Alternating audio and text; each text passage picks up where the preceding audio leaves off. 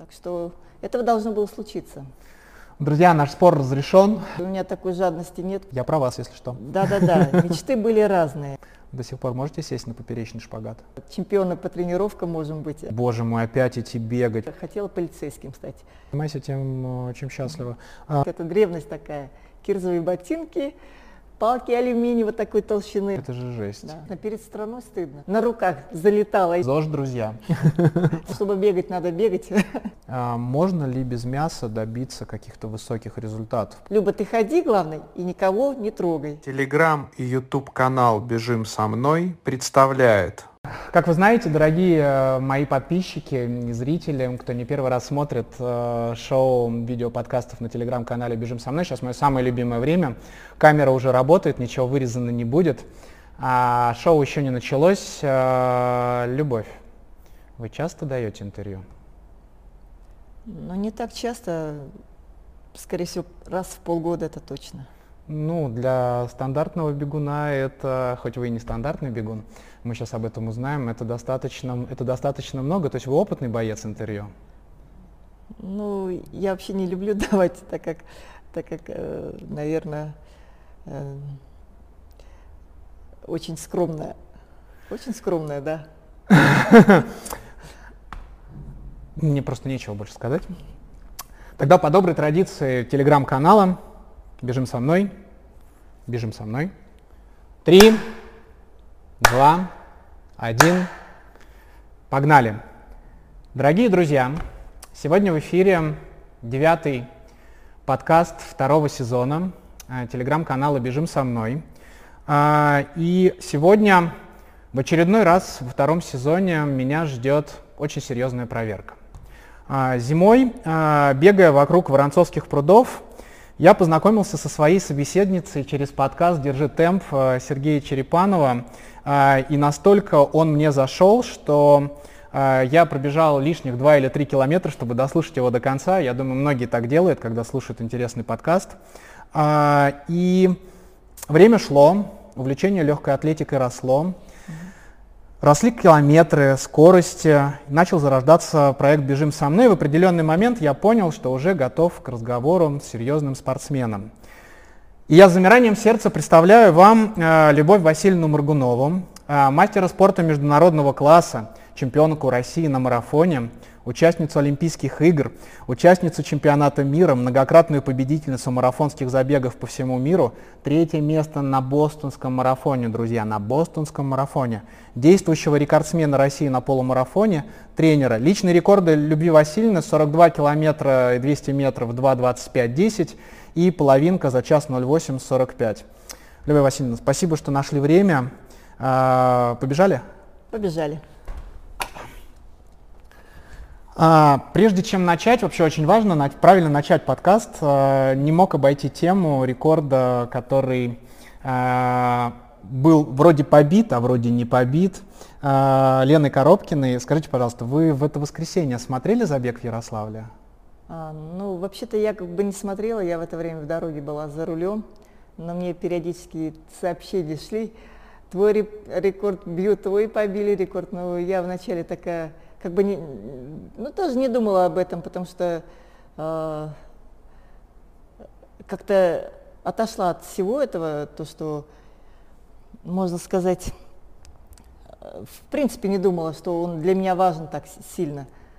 Вот. Но я за Елену рада, то, что она э, пробежала, то есть я даже не, не сомневалась, что она может когда-то это сделать, потому что девочка очень беговая, а, шла она от скорости у нее и как бы наиболее меньшие дистанции, очень быстрые, там полтора километра у нее 4.07, а еще троечки у нее очень из 9, по-моему.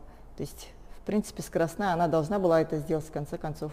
Да и э, прогресс у нас не стоит на месте, опять же, эти кроссовки карбоновые, там еще э, трени э, система тренировок играет важную роль. Так что этого должно было случиться. Но пока это официально не случилось, мы ждем а, информации от а, а, официальных лиц, будет ли засчитан этот результат или нет. Ну, то есть я правильно понимаю, что никакого сожаления, что ваш рекорд пал, у вас нету? Нет, у меня такой жадности нет, потому что я э, люблю спорт, также люблю всех в спорте, потому что именно когда ставятся цели, добивается, это, это просто тоже чудо, можно сказать, то, что у многих получается это. А, еще вот на первый вопрос про сожаление или как-то. К сожалению? А, нет, сожалею, нет. Ну, то есть, это, как вы сказали, жадность, прикольное слово. А, то есть, э, если бы вы бы смотрели бы этот забег, э, э, вы бы болели бы за Лену скорее, чем и желали бы, чтобы рекорд России стал бы другим, чем то, то что на вашей страничке Википедии до сих пор бы красовалась бы надпись, что действующий рекордсмен на полумарафоне. А, так-то, знаете, по-моему, рекорд не ратифицировался, потому что был смешанный забег – были пейсмекеры у Елены, а так-то фактически нельзя. А, то есть а, мне сказать, что могут засчитываться как два рекорда, один в смешанном забеге, другой просто в женском. Вот. Даже в марафоне есть такое, так, такая же ситуация, когда Паула Редклифф по, пробежала очень быстро, 2.15 с копейками, и она также бежала с, с пейсмекерами, и ей не засчитали этот рекорд. То есть он стоит как лучший тоже. Но вот э, как сам рекорд не стоит, он э, принадлежит другой спортсменке, вот из Кении, по-моему. А скажите, а вот во время, когда вы выступали, было вообще могло быть такое возможно, что у трассы чемпионата России был бы не соответствующий уровню сертификат замера? А, мог бы такой беспредел случиться, из-за которого потом, возможно, спортсмену, который год шел к этому результату, а, его бы результат официально не засчитали? А в наше время тоже могло быть, э, трассы не всегда сертифицировались, и поэтому э, все возможно.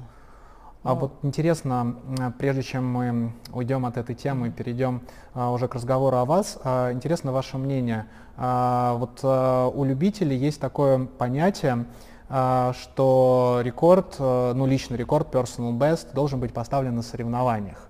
А, например, вот у меня все мои personal best поставлены на забегах, когда я бегал по часам. А, можно ли говорить, что те секунды, которые я сделал по часам, это мой personal best, и они всегда будут со мной? То есть как вы думаете на эту тему? Ну, все-таки я думаю, что результат должен быть зафиксирован официально.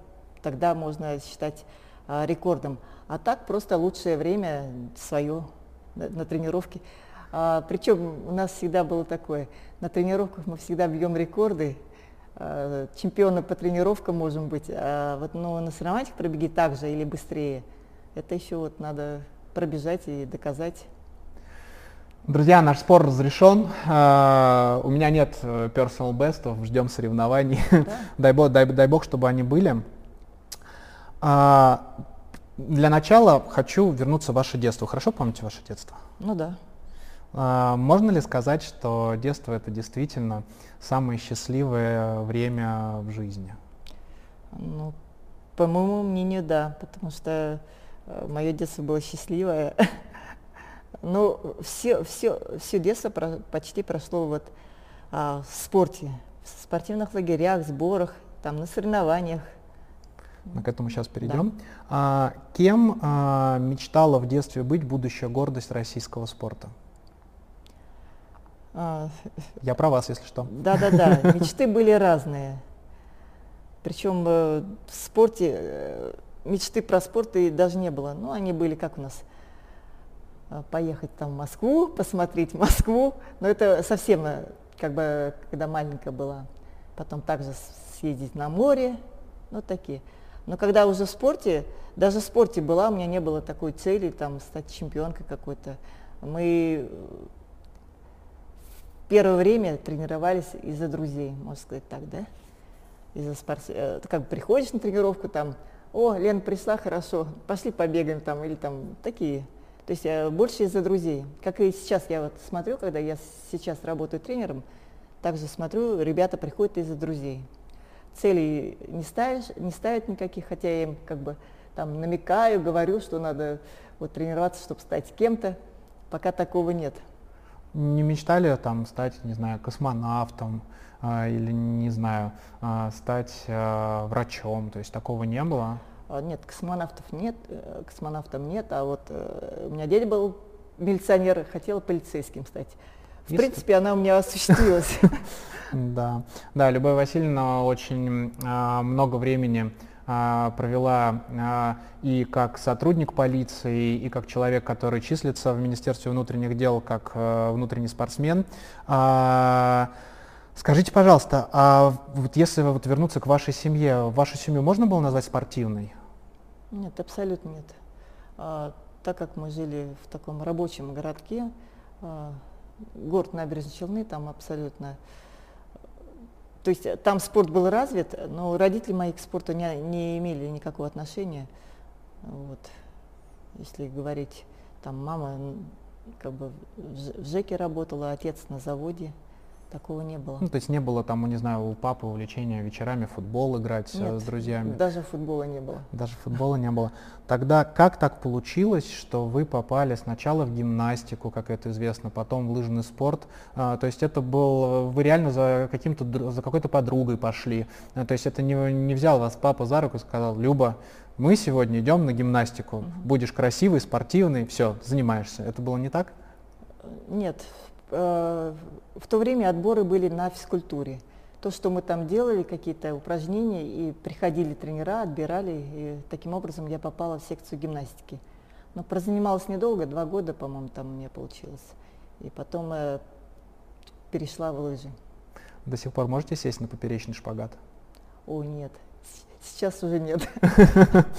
А, вы хорошо учились в школе? Ну, так, средненько. Троечки есть в аттестате? Да, несколько. Какой был любимый предмет будущей участницы Олимпийских игр, кроме физкультуры? Ну, уж точно не математика, это, скорее всего, немецкий язык был иностранный. Почему-то, э, не почему-то, а биология нравилась и история. История мне до сих пор нравится, я много читаю. Вот. И литература. Но только не классическая, которую мы в школе изучали, а вот более современная, наверное. Когда пош, пошел успех э, в лыжном спорте, э, это же началось в школьные годы, если я правильно понимаю, э, были ли какие-то проблемы с совмещением учебы и спорта?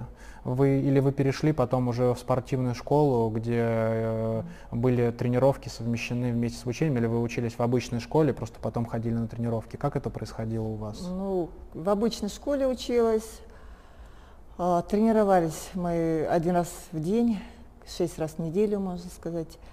А, когда я стала больше, э, лучший результат показывать, а, даже уч, уч, учиться стало хуже, да. И учительница, моя классная руководительница, даже пришла к моим родителям и попросила э, не так сильно заниматься и увлекаться спортом, так как она стала учиться хуже. Э, но я не стала обращать внимания, не знаю почему-то, и все равно продолжала, потому что э, в это время я уже стала ездить по республике э, на соревнования, и это мне нравилось тоже. Это сколько лет было вам? Это седьмой класс, 13 где-то лет. Угу, 13 лет. А вот э, через призму прожитой жизни спортсмена, вот когда ребенок занимается спортом, у него есть какие-то э, успехи, что бы вы посоветовали, когда э, родители понимая, видят, что у ребенка начинает уже неуспеваемость в школе идти, ну, потому что 7 лет, э, 7 класс это такой момент, наверное, когда рано делать еще выбор, чем дальше заниматься в жизни, это мое личное мнение, вы можете с ним быть не согласны. Э, и мне, как отцу двух э, детей, которые занимаются спортом, очень интересно, то есть как вот в этой ситуации нужно родителям подойти? Потому что мне кажется, что в современном мире, наверное, образование, оно имеет первостепенную, первостепенное место, если сравнивать с спортом. То есть как здесь соблюсти вот этот баланс? Что бы вы порекомендовали современным родителям, если их ребенок какие-то результаты в спорте начинает там шестой, седьмой класс показывать, но при этом падает успеваемость? Ну, я, не, конечно, посоветую лучше учиться, потому что Э, образование сейчас очень важное. Вот в то время, кстати, образование тоже важное вроде было, но так как мои родители были простые люди, э, и у нас как бы жизнь, наверное, была прописана. Ну, школа, потом училище, потом какой-нибудь завод. То есть как бы это так было. И в институт я даже, в принципе, не, не мечтала, потому что я, ну, я сказал, сказала, что тройки преобладали, а оказалось, что там с тройками невозможно будет поступить в институт. Как бы от нас не требовали там быть отличниками, бросить спорт. Кстати, вот я хотела добавить предыдущему вопросу, почему занималась, чем интересно, да, вот а, результаты там. А, э, так как я попала уже в сборную там города, нам выдавали талончики, и мы, э, они там по рублю были, мы ходили в кафешки разные, а, мы как бы отоварились называлось.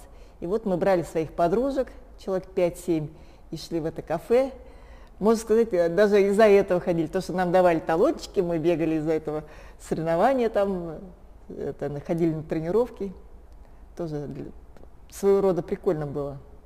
Ну, опять же, добавлю, а, то время у нас было тяжелее, с, с питанием магазины были практически пустые. Если вы читали, знаете, наверное, что 80-е, 90-е годы это просто э, наша страна была, можно сказать, ну, она заново становилась страной, это... Да, это, это потом уже пошло все, а у нас практически были за любым продуктом очереди большие, если вы тоже читали об этом, да? Я за это хлеб... помню. Да, за хлебом там с 6 утра. Там, поэтому... Надписи на руке, очереди, да, да, да. И да, поэтому да, для нас эти талончики как выход из какой-то ситуации. И также интересно, что мы ходили в кафешки. Ну да, да, да, это прикольно. Мне опять же через то, что вы сказали, что а, это группа а, подруг, а, друзей, которые занимаются mm-hmm. спортом, и это еще дает такой выхлоп. Прекрасно вас понимаю. А, вы закончили школу в набережных Челнах, все правильно? Да. А, в конце школы у вас уже начали появляться мысли, что жизнь можно связать со спортом? А, как раз в 10 классе мы уже решили, даже в 9 классе я еще не думала, что я буду дальше заниматься спортом, потому что э, тоже думала, вот 10 класс закончу, пойду там, опять же, в тот же колледж, и все, на этом, можно сказать, спорт закончен, да. А, ну, когда 10 класс наступил, стали учиться, даже я там мало училась, потому что я уже ездила очень много по стране, по сборам. В это время я уже была мастером спорта по лыжным гонкам, это во а, сколько лет? 16, наверное. Это что нужно было сделать? Что-то выиграть? А, это надо было в тройке на России быть, либо э, чемпионат СССР был, первенство СССР был. При этом это было в тройке на России по детям? То есть это... Да, да, я была э, на первенстве России э, третья, по-моему, там, я сейчас конкретно не помню, но вот на первенстве России и первенство Советского Союза тоже была в эстафете третьей или вторые мы были, поэтому как бы так, довольно-таки я сильно поднялась, была сборной э, Советского Союза команда «Дружба» называлась. Это как раз такая юношеская сборная команда. Поэтому вот. Родители никогда не были против спортивной карьеры? Нет, нет. Нет, это уже потом, э, нет, а в начале, вот как раз, когда вы спросили от 13, 13 лет, э, у них как бы не было вопросов таких даже. А вот потом уже, а то потом... есть мы уже немножечко вперед продвигаемся, потом уже были вопросы? Нет, ни, никаких. Мама говорила, тебе нравится, занимайся, все. Будь, бы. счастлив, будь, будь счастлива, да, занима, будь занима, счастлива да. занима, занимайся тем, э, чем счастлива. А, следили родители? Нет. Не следили? Ну, Моя мама, э, так как с отцом уже разведенные были, э, моя мама доверилась моему тренеру, отдала, можно сказать, в руки Геннадия Михайловича Шублова, это мой тренер по лыжным гонкам, и сама, можно сказать, свободно выдохнула, то, что дочь в надежных руках. Вот так, наверное, было. Да, очень важно найти своего тренера. Юрий Петрович, долгих вам лет, это мой тренер по футболу. Э, очень люблю его, он очень много мне дал. Такой интересный вопрос. Э, лыжная подготовка, я в этом ничего не понимаю. Э, летом, насколько понимаю, там присутствует э, такое понятие роллеры. Вот в то время вообще роллеры существовали как класс? Или мне просто почему-то кажется, что с этим должны были быть проблемы? Или я ошибаюсь? Нет, роллеры существовали с, там, с 70-х годов, наверное. Но когда я уже начала кататься на роллерах, у нас были самые такие тяжелые, а нет, не самые тяжелые, тяжелые, а самые какие-то непонятные роллеры, они такие были, э, такой, такая как бы квадратина, и впереди усик такой. Вот мы начинали с таких роллеров. Колеса такие огромные, все время их надо было смазывать там, э, ботинки были кирзовые. ну это вообще история, конечно, это, э, как э, ребята сейчас говорят, это древность такая. Кирзовые ботинки, палки алюминиевой такой толщины. То есть мы катались. Потом они, а, новшество произошло, стали подлиннее роллеры. А, я думаю, это сыграло свою роль, потому что мы катались много. А, в месяц выходил даже до тысячи километров. В голове не укладывается. Да, это, это бег плюс роллеры, потому что роллеры мы катались там по 50 километров за раз. В очередной раз убеждаюсь, что герои моего подкаста со мной на одной волне и предвосхищают мой следующий вопрос. Мой следующий вопрос был, много ли было летом бега в лыжной подготовке? И вообще, как вот он был э, с точки зрения вот, что для, для лыжника, как давали бег, что вам давал тренер? Очень интересно. Ну, в основном летом так и был у нас бег и, роллеры. Э, очень много было. У нас, во-первых, бег с имитацией преобладал, это бег с лыжными палками – мы за раз могли там до 20 километров бегать. Но опять же, я говорю, это не пятый, седьмой какой-то девятый класс, а это уже там э, десятый класс, там первый курс института, вот такие уже года, лет 17-18. Я правильно Поэтому... понимаю, бег с лыжными палками это что-то типа бега, как скандинавский бег получается? Не скандинавская ходьба, а скандинавский бег модный сейчас. Это, это даже круче. Это прыжки с палками в гору и да, и бег с палками, потом скандинавская ходьба это просто ходьба, там я смотрю, как они ходят, это даже никакой нагрузки нет, кроме ходьбы. Ну, это для меня, так-то, так-то это... Для вас и мой бег-то не нагрузка. Вот, до 20 километров в день могли бега набегать роллеров там 50, поэтому у нас такие объемы выходили большие. Нравилось бегать, когда вы занимались э, лыжно, лыжами, вот именно сам по себе бег? Нравился или вы воспринимали его как, боже мой, опять идти бегать, мне бы сейчас лыжи, снежок бы и коньком пройтись? Нет, нет, нрав... бегать нравилось, я бегала хорошо, и э, опять же, вот сейчас сравниваю, как мои дети бегают, и я в лыжном спорте была, вот даже сравнить я, у меня километр был в 13 лет 3.07. 3.09 и 3.07, там два раза я бегала. Это кроссовая дистанция, тоже померенная, это не просто там с горочками. Сейчас мои дети бегают там в современных условиях, и с, пока на данное время там 3.35, 3, ну 3.32 самое лучшее время. То есть я так немножко сравниваю, что я делала, что дети сейчас бегают. Вот даже моя дочь никак не может а, там из 3.20 выйти уже хотя 18 лет. Но она хочет? А, или, ну, мам, или мама хочет? Мама-то хочет, да, да, она. Но сейчас она хочет уже бегать. Но дело не в этом, то, что я бегала хорошо, всегда нравилось бегать. А даже в каком-то году, э, в том же 10 классе, это 17 лет, а, я была чемпионкой России по там двоеборье было бег плюс роллеры. Вот в беге я Россию выиграла там по профсоюзам, что ли, у нас было. То есть как бы сам бег мне легко давался, хорошо, поэтому до сих пор, наверное, бегаю, то, что очень много было вложено. Вы переехали из набережных Челнов в Москву. Как это случилось? То есть что вас подвигло это сделать? Вас пригласили в Москву или вы сами решили, что пора бы выполнить детскую мечту, посмотреть Москву? Ну, во-первых, меня пригласила Динамо, Динамо ну, с Москвы. Вот просто бегать за Динамо, на лыжах, естественно. На лыжах, да, мне стало интересно, потому что, опять же, а, в какой-то период, наверное, наступает момент, вот, то, что взрослеешь и становится неинтересно в этом городе, как-то вот решила поменять место жительства. Москва, пора... Москва Москву, поразила, да. когда вышли из поезда? Первое ощущение какое было, если помните? Ну, не поразило, потому что я уже по сборам ездила, мы и в Московской области были, в Москве были, так что я, я как бы знакома была, поэтому легко, можно сказать, поехала в Москву покорять Москву. А, что вы с успехом и сделали? А, то есть вы приехали в Москву, вам и вы, вы устроились в институт. То есть вы а, поступили в институт или было какое-то время, когда вы только занимались лыжами, армия над вами не висела, угу. и вы потом уже пошли в институт. Как, как вы пришли в институт? Расскажите, пожалуйста. Я в первый курс поступила в Набережных Челнах. У нас тогда филиал Волгоградского физкультурного института был в Челнах. А, я первый курс отучилась там, а на второй курс уже перевелась э, в Малаховку. А, сейчас он МГАВК, Московская государственная академия физической культуры. Вот в то время МАГИВК был, вот просто перевелась на второй курс и все. А, бег. Бег. Все-таки подкаст о беге. Да, да. От подкаста о беге. А, как он случился? Ну вот э, как в жизнь Любовь Васильевны Моргуновой пришел бег как вот дальнейший путь развития спортивной карьеры, если так это можно сказать?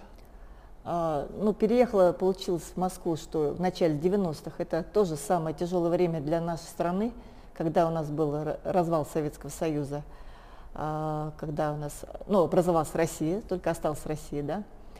А, естественно, это не только отразилось там на таком каком-то уровне, а вот и также, э, скажем так, Динамо развалилось, то развалилось, и в общем, тренер, который меня пригласил, он остался без зарплаты и, и сказал, все, Люба, я не могу больше тут работать, потому что надо мне где-то семью тоже содержать, и куда-то ушел в другое место работать. А остался одна, но без тренера в смысле. А я правильно, прошу прощения, правильно понял, что тренер из набережных Челнов в «Динамо» тоже переехал? Нет, нет, это уже из Москвы был тренер. А, уже да, другой был. Да. А, ну, я а, стала учиться просто, и практически лыжи бросила – то есть я каталась, но уже не с такими там большими целями, так, и училась, училась, и там вот сейчас про институт расскажу. Может быть, я это уже 40 раз писала, говорила всем, то, что у меня там были тоже друзья, и они всегда болели за меня. И вот один там парень, Стас, все время как раз больше на четвертом курсе уже института, как бы тащил меня во все разные соревнования там, где можно.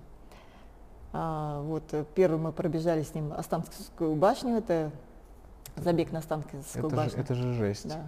Это же полная жесть. Вам легко далось? Да, легко. Но я там и выиграла, и очень легко далось, потому что там как раз э, все лыжные движения были.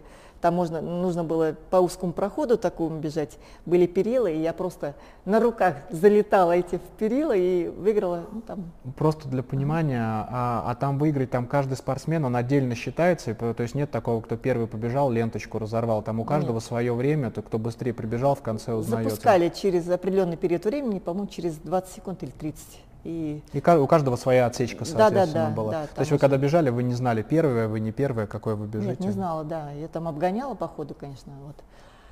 Вот. И потом он меня как бы зарегистрировал на старт э, в Москве, там э, Олимпийский день назывался. Я первый раз пробежала 8 километров, э, не выиграла. Странная дистанция 8 километров. Ну там была, да, восьмерочка такая.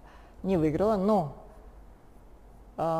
меня подвели к тренеру моему первому, вот, который оказался Юрий Семенович Куканов, и вот он пригласил бегать с такими словами. Хочешь бегать? Я говорю, я и так бегаю. Хочешь быстро бегать? Я говорю, не знаю. Ну, в общем, приняли приглашение, я уже замужем была в это время, и стали тренироваться. Куканов Юрий Семенович, а, очень известная фамилия, а, очень часто сейчас в интернете вылезают uh любители поспорить, кто же быстрее, Беговой монастырь Михаила Исааковича Монастырского или Куканов Тим. Он достаточно закрытый человек, о нем много информации, прошу прощения, в интернете нету. Какой он как тренер? Вы достаточно долго с ним проработали. Расскажите нам, нам очень интересно.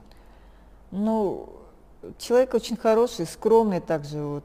Поэтому, наверное, не сказать, что он там закрытый. Может, просто не подходили. А так он со всеми общается легко.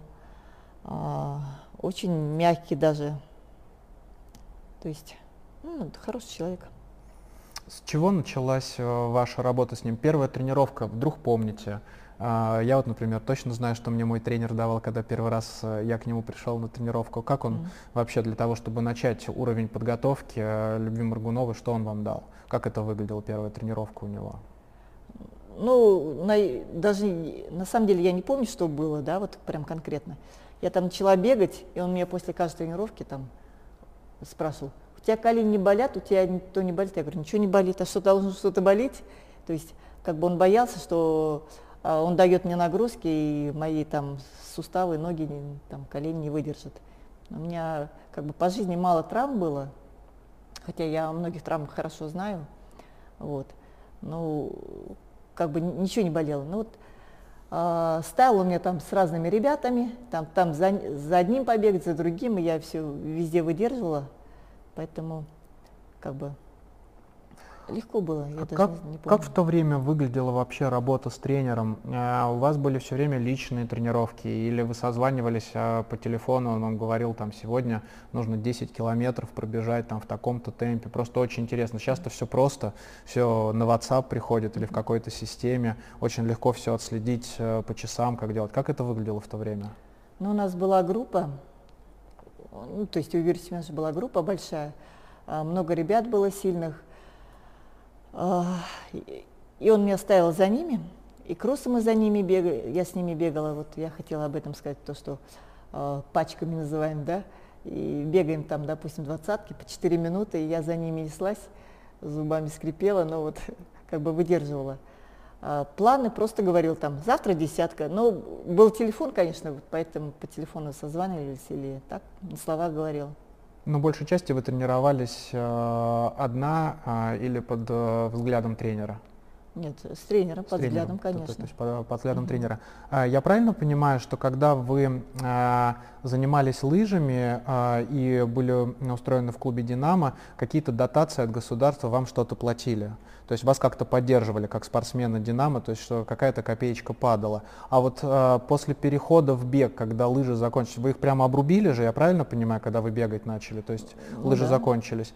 А, насколько я понимаю, что вы в этот момент э, никакой поддержки денежной ни от какого клуба, ни от государства вы еще не получали. То есть вы были таким спортсменом-любителем, э, ну, быстрым, продвинутым любителем, но без э, денежной поддержки. Я правильно понимаю? Ну, вообще денежной поддержки даже вот в Москву переехала не было. В «Динамо» только э, как бы ничего не было. Просто нам выделили там э, место жительства, там было в Зеленограде мы жили. И все, главное, мы должны были тренироваться. Никаких у нас тогда тоже ни дотаций, ничего не было. Но позже нас устроили, ну, конкретно меня, в полицию, в милицию, в, э, милицию московского метрополитена, и, та- и только тогда я начала получать зарплату. Но в первый год, естественно, пришлось поработать, и потом только стали освобождать. Вот. Ну и было, наверное, какое-то условие, что сколько-то забегов вы должны там пробежать, что-то в этом роде, то есть на каких-то Да, соревнованиях. да, соревнования всегда были, там первенство ГУВД, первенство там МВД, и такие соревнования.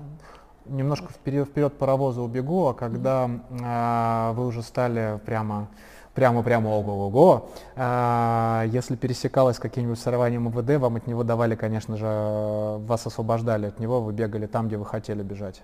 Или все равно с соревнованием МВД, если оно, предположим, совпало бы с каким-нибудь условным бостонским марафоном, пришлось бы тяжело, пришлось бы договариваться идти. Ну да, э, если так совпадало, конечно, договаривались, потому что спортсменов было много, ты же не одна там. Вот. А как выглядел стандартный день, ну, скажем так, А, профессиональный может, би- сейчас скажу. Но прежде Конечно. всего мы рассчитывали, вот если мы же знали сроки, когда МВД, допустим, там в июне, и мы же, естественно, июнь не загружали никакими соревнованиями. Вот. Ну, то есть был, был Да-да-да. просчет, то есть этот календарь, он был Да. э, утвержден и устаканен, можно так сказать. Естественно. Как выглядел стандартный день э, профессиональной бегуни э, Любови Мургуновой? Прям безумно интересно, если можно, прям вот с утра до вечера. Это, это очень интересно. Ну, я, я, я даже думаю, это не так интересно, потому что очень, а, когда уже стал профессионально бегать и пошли результаты, уже стало очень жестко с режимом. То есть подъем, Во сколько? а, в 7 часов подъем, зарядка. Я бегала зарядку 6 километров с маленькими гантельками по 500 грамм. Потом прибегала домой, растяжка, разминка и небольшой ФП минут на 20. Это буквально э, я какой-то комплекс упражнений делала. Это обязательно были тоже руки, э, ноги, выпрыгивание, пресс, спина, стопа. То есть буквально 5-6 э, упражнений там по 30-40 раз, допустим. И в принципе это было ежедневно. Каждый день. Каждый день, да. каждый день. ОФП каждый день. Да. Дальше. Дальше завтрак, потом То есть, подожди, это все было на голодный желудок, Да, получается? да. Ну, это час тренировок, это, в принципе, можно выдержать нормально. Потом завтрак, а потом тренировка, ли- ну, там через полтора часа, допустим. Ну, то есть куда-то доехать нужно или... Да-да-да, потом э, основная тренировка какая-то, это могла быть работа или, или просто там бег, темп, э, кросс. А потом приезжали домой, обедали, а, либо э, тихий час, ну, либо спали, либо нет, это уже там, смотря что было. Спали? Вот, э, иногда спала, конечно, иногда домашние дела делала. Вечером потом вечерняя тренировка, ужин, свободное время и спать. Во сколько ложились спать? Был какой-то, был, был, было понятно, то есть в 11. То, в 11. то есть получается 8 часов сна. Да, 11 где-то. 8, 8 часов сна, mm-hmm. ну да. ЗОЖ, ЗОЖ, друзья. Нет, это уже серьезный уровень. Но вначале-то, когда я вот только пришла к Юрию Семеновичу Куканову, э, тренировалась один раз в день, и вот никакого режима не было, питания не было тоже, то есть определенного. К этому тоже к питанию мы пришли э, путем то, что путем ошибок, допустим, бок колол где-то, там живот болел не вовремя во время тренировки, поэтому стали урегулировали и питание, и, там, и опять же режим. И только потом пошли результаты, потому что без режима никуда. А вы едите мясо? Ем. А, вот у меня такой вопрос. А, а, можно ли без мяса добиться каких-то высоких результатов? Потому что сейчас э, а, в сообществе бегунов очень много бегунов э, вегетарианцев, веганов. Они мне все объясняют, как правильно это разделять, я в этом путаюсь. А, то есть э, можно ли добиться без животного белка вот, результатов, например, если человек мечтает быть мастером спорта, но при этом он не ест мясо? Ну, наверное, можно, потому что я тоже читала очень много вегетарианцев добиваются результатов. Ну, я, наверное, как бы старой традиции, я люблю мясо. И только э, нам даже в детстве говорили, ешьте больше мяса, э, силы будут больше. Ну, естественно, животный белок – это строитель нашей мышечной массы, строитель мышц. Поэтому я как бы придерживаюсь этого мнения. Не исключаю, конечно, что результаты бывают у всех, э, смотря какие цели. Тем более сейчас много заменители вот этих всяких животных жиров, э, белков, то есть а, всякие вот, э, там питания какие-то, да, белковое питание делают, там чем-то заменяет, естественно. Ну, я отношусь нормально, то, что добивается. Ну, я даже знаю несколько людей, которые, хотя они как бы добились, там уровень трех часов марафона, ну вот то, что мясо не едят, и, но я не оценила, честно говоря. Ну, для любителей это, наверное, такой из гештальдов. Мы с вами про него говорили перед, э, перед началом подкаста. Э, я представляю беговой клуб «Пираньи». Я бегаю э, в этом клубе. У нас есть э, девочка Анна Зотова. Она большая ваша поклонница. Она подписана на ваш инстаграм. Я вижу, что она вам ставит лайки. Она вегетарианка и мечтает стать мастером спорта на марафоне. Она уже кандидат мастера спорта. И осталось... Ань, прости, если ошибусь, э, там снять минут 10 э, до до, до, этого результата. Она, ну, ага. вот. Ань, ты видела? 10 и были подняты, работаем. А, люблю очень ее, люблю ее поддержать. Просил э, в свое время Юру Чечина ее поддержать в своем видео, поддержать стать мастером. Если вам не сложно, несколько добрых слов в сторону Ани, э, пожелайте ей стать мастером. Может быть, это ее подтолкнет, и вот уже в скором времени мы всем клубом отпразднуем первого мастера в нашем клубе. Ань, если ты поставила себе цель, у тебя обязательно получится. А, но только если ты поставила цель, ты стремись к ней. А, делай то, что, наверное, говорит тренер, да, в этом случае. А, тренер плохого не пожелает, так что удачи тебе.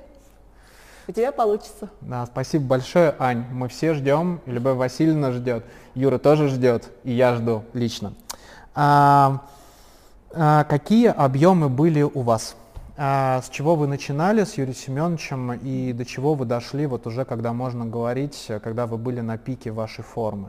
Потому, ну, я понимаю, что это явно было больше 100-120 километров, ну, то есть просто интересно понять, как в то время а, бегали люди, на, которые выступали на международном уровне, то есть какие объемы были? А, ну, про себя, наверное, вот что бы я могла сказать. Так как у меня была очень большая, сильная база в лыжных гонках. Вот когда я лыжами занимался, я вот вначале говорил, что у нас до тысячи километров э, доходило в месяц, э, особенно в подготовительный период, в соревновательном, естественно, поменьше. То есть, видимо, у меня уже была такая база. Поэтому, когда я пришла к Юрию Семеновичу Куканову тренироваться, у нас были небольшие объемы, да, где-то до 100 километров в начале, естественно, Потом они возросли, и уровень держался 130-150 максимум. Это в начале. А далее, когда мы уже стали стремиться, чтобы результат улучшить там, из 2.30, допустим, там, или скоростные данные, э, объемы у нас доходили до 180-190 километров. Э, ну, естественно, это уже когда плюс вторая тренировка была. Это не всегда было, потому что, я говорила, вначале мы по, по одной тренировке бегали. Вот, и тоже, опять же, это не еженедельно, а там существует определенная система, там две недели нагрузки, две-три нагрузки, одна-две тоже разгрузочные, поэтому как бы в среднем, наверное, 150 150, 150 километров, да. Прикольно, прикольно. Ну да, а, чтобы бегать, надо бегать, ну, это, поэтому да. А, как говорит наш тренер, нужно не только бегать, нужно думать о беге, нужно еще делать ОФП, Филипп делать ОФП, Филипп делать ОФП, не люблю ОФП. А, как разделялась пропорция быстрого и медленного бега, когда вы тренировались? Э, э, вообще Сергей Семенович, он э, апологет системы 80 на 20, или у него была своя какая-то наработка? Как, как он загружал спортсменку Маргунову? Ну, примерно так и был, наверное. В неделю у нас две работы, одна длинная, даже две длинные, но одна там средняя длинная, вторая длинная. То есть на первый, ну, в неделю, если цикл брать, обязательно спринты какие-то в начале недели. Допустим, если по неделе, по дням так, во вторник спринты, в среду либо темп, либо переменка, либо большие отрезки. И в субботу уже тоже зависит от того, что ты в среду сделал, в субботу уже там поменьше. Э, опять же тоже, либо побыстрее, либо помедленнее все. Э, и сейчас я просто сказала словами побыстрее, помедленнее. Это, естественно, а, временные рамки были. Допустим, там, если темп, то там по 3.30 пробежать что-нибудь, а, отрезки там по 3.20, то есть такие. Где-то быстро, где-то медленно, вот везде это баланс тоже нужно держать. А вот вы когда тренировались и у вас э, начали расти результаты в беге, вот вы э, вели какие-нибудь дневники, например, что вы делали? Э, было, было такое понятие? А вы это делали потому, что э, вам тренер сказал это вести, или вам просто уже тогда интересовало, э, зачем я это делаю, почему я это делаю? То есть смотреть какие-то свои осечки, чтобы потом можно было проанализировать, как когда я работу делал. Я, насколько понимаю, тогда часов не было, никаких калькуляторов, mm-hmm. все делалось от секундомера тренера. Вообще тоже очень интересный вопрос. Как вы понимали, что вы бежите бежите по 3.30, например, а не а, по 3.40. А, расскажите, пожалуйста. Ну, про дневники, это мы приучены были с детства вести дневник, делать какие-то анализы, естественно, сравнивать все это, объемы считать. А про часы тоже. А в лыжах у меня никогда не было часов, но это и время такое было, да, мы с Валем это, что это уже история у нас. Вот. А в легкоатлетике первые часы у меня появились на втором году тренировок, наверное. Вначале тоже бегала Побежала, прибежала, не знаю сколько там. То есть как бы, можно сказать, на бум. Потом появились часы. Тренер мне говорил, когда домашние кроссы были, отбегать два часа, допустим, да, а, по пять минут.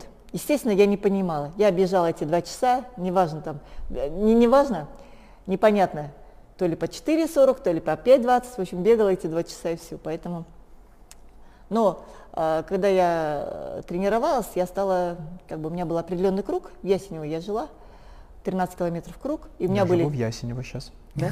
У меня были свои точки, так, на той точке у меня там 5 минут, на второй точке там 7, допустим, там 32 минуты.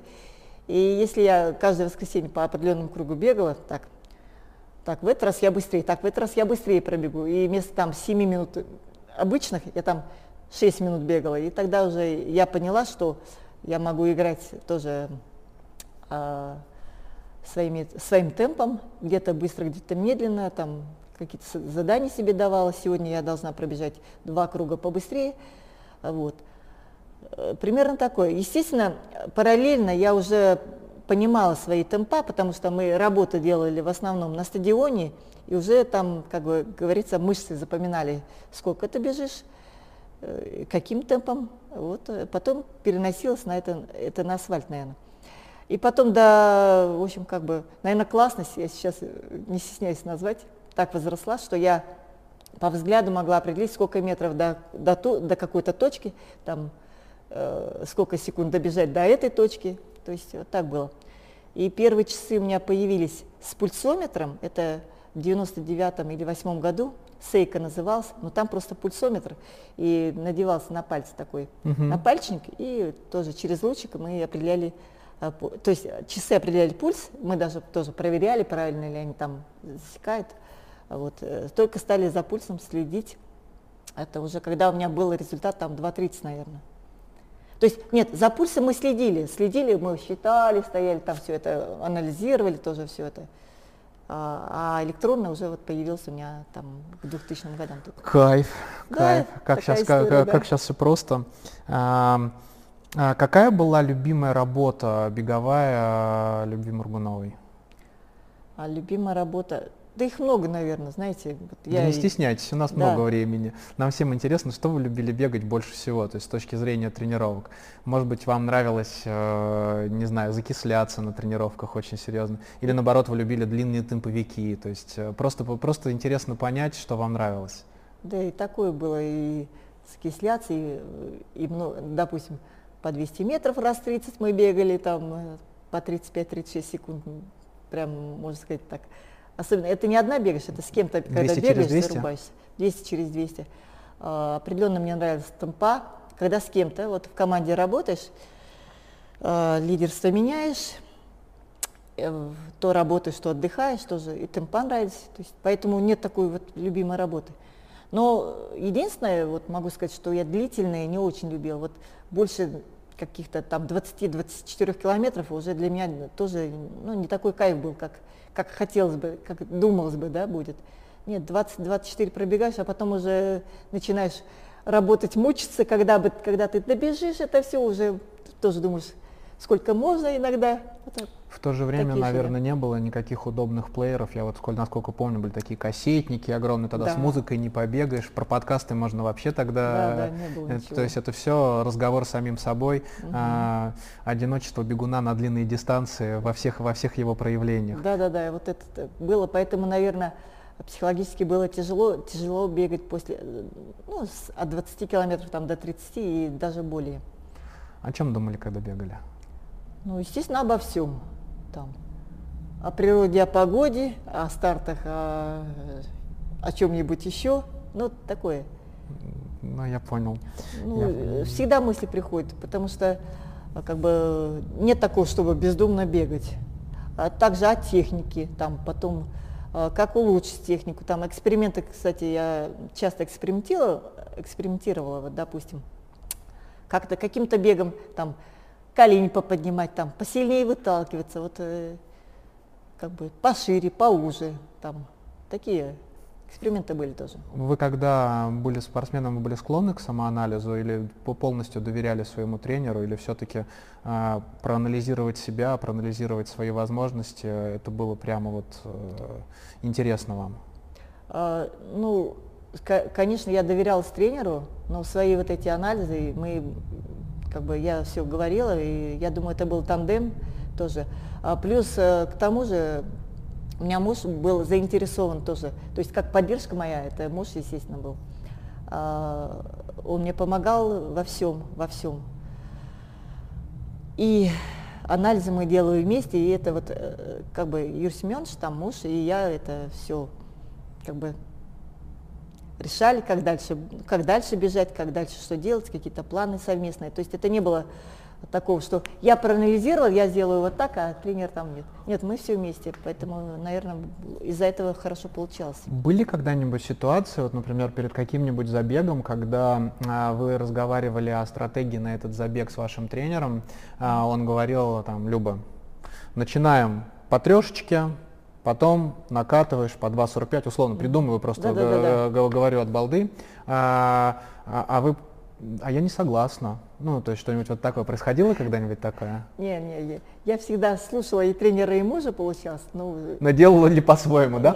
Нет, а делала как получалось, на самом деле. Вот.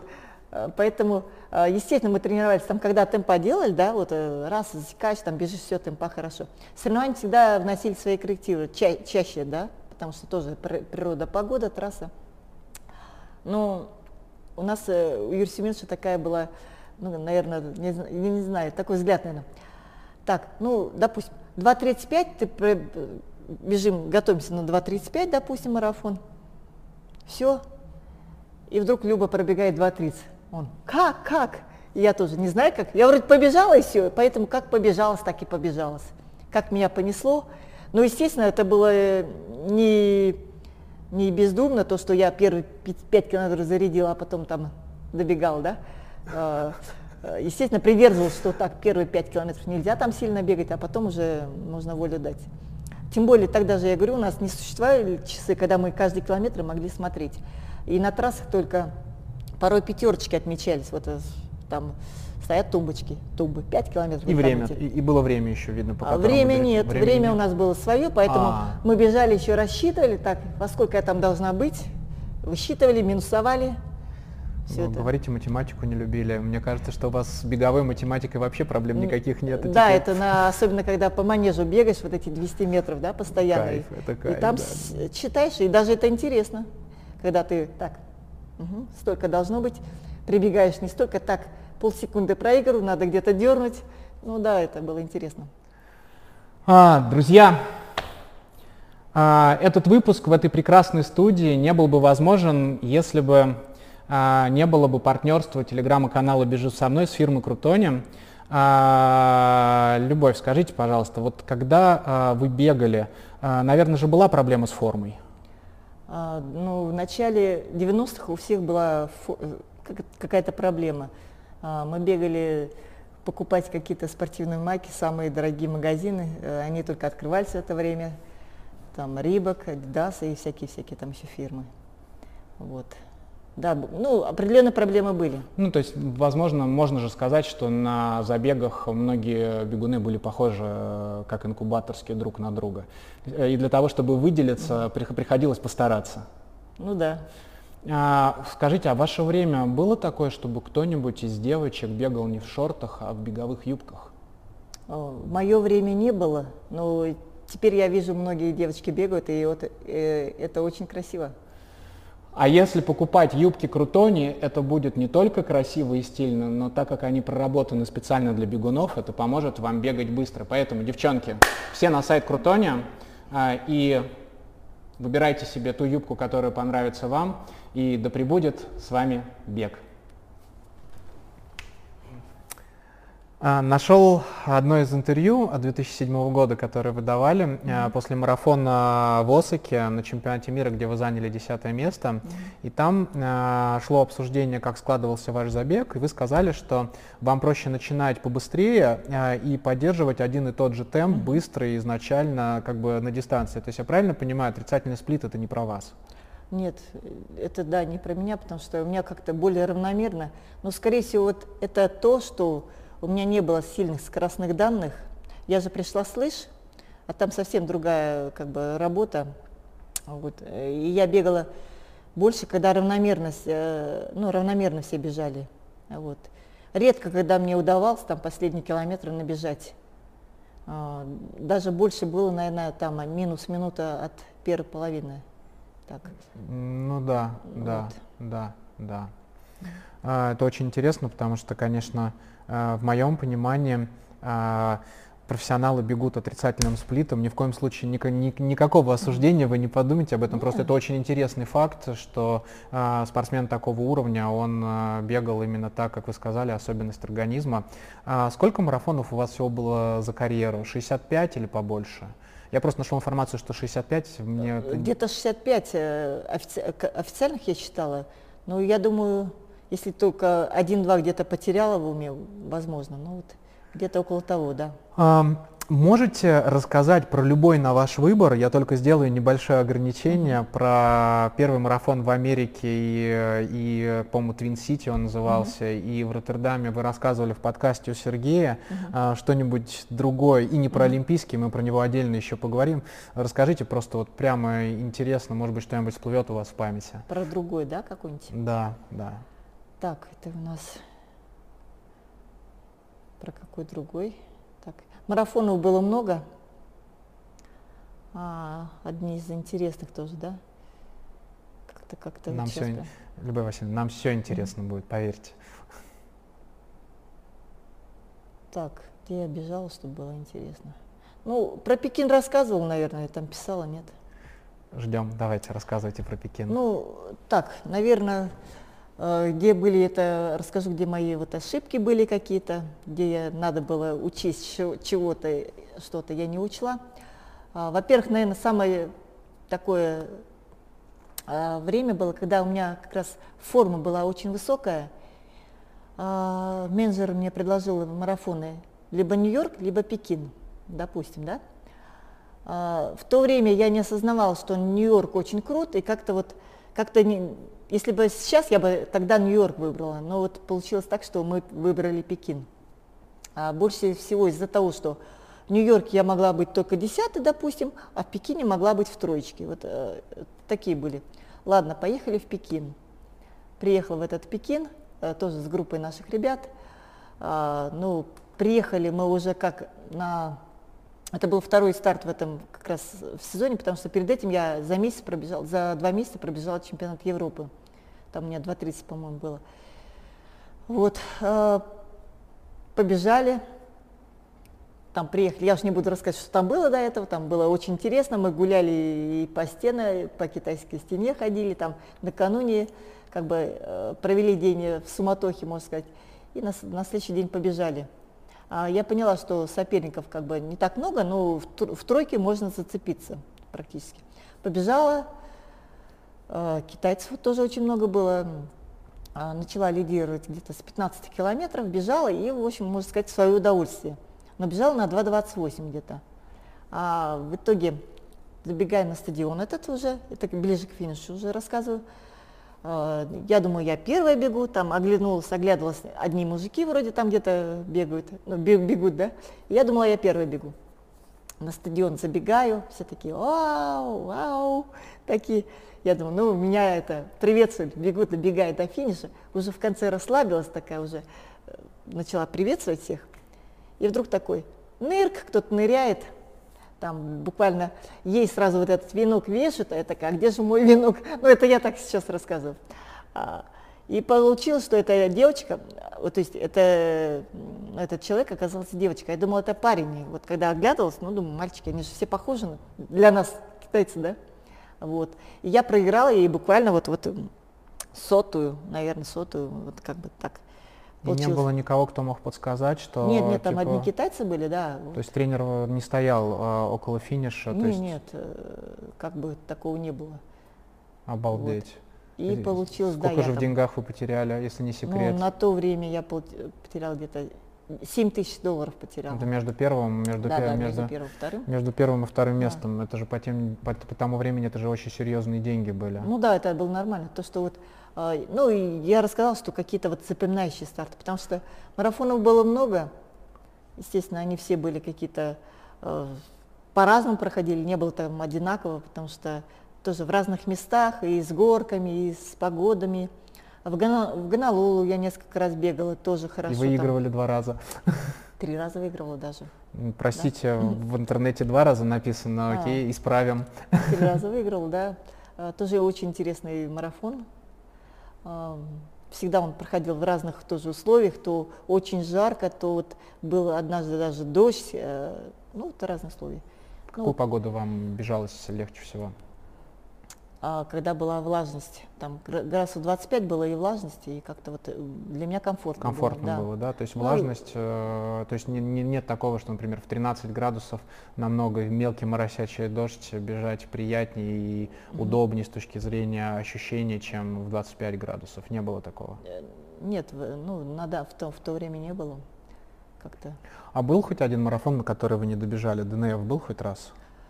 Да, он был у меня последний, и после этого я практически завершила карьеру. Это был Санкт-Петербург, 11 12 год это был.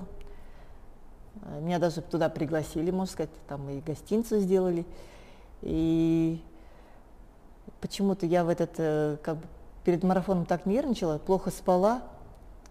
И так и получилось, что я пробежала 30, и просто у меня ноги отказали, и я не смогла дальше бежать и сошла. Вот первый раз в жизни это был, это был крайний мой марафон в жизни.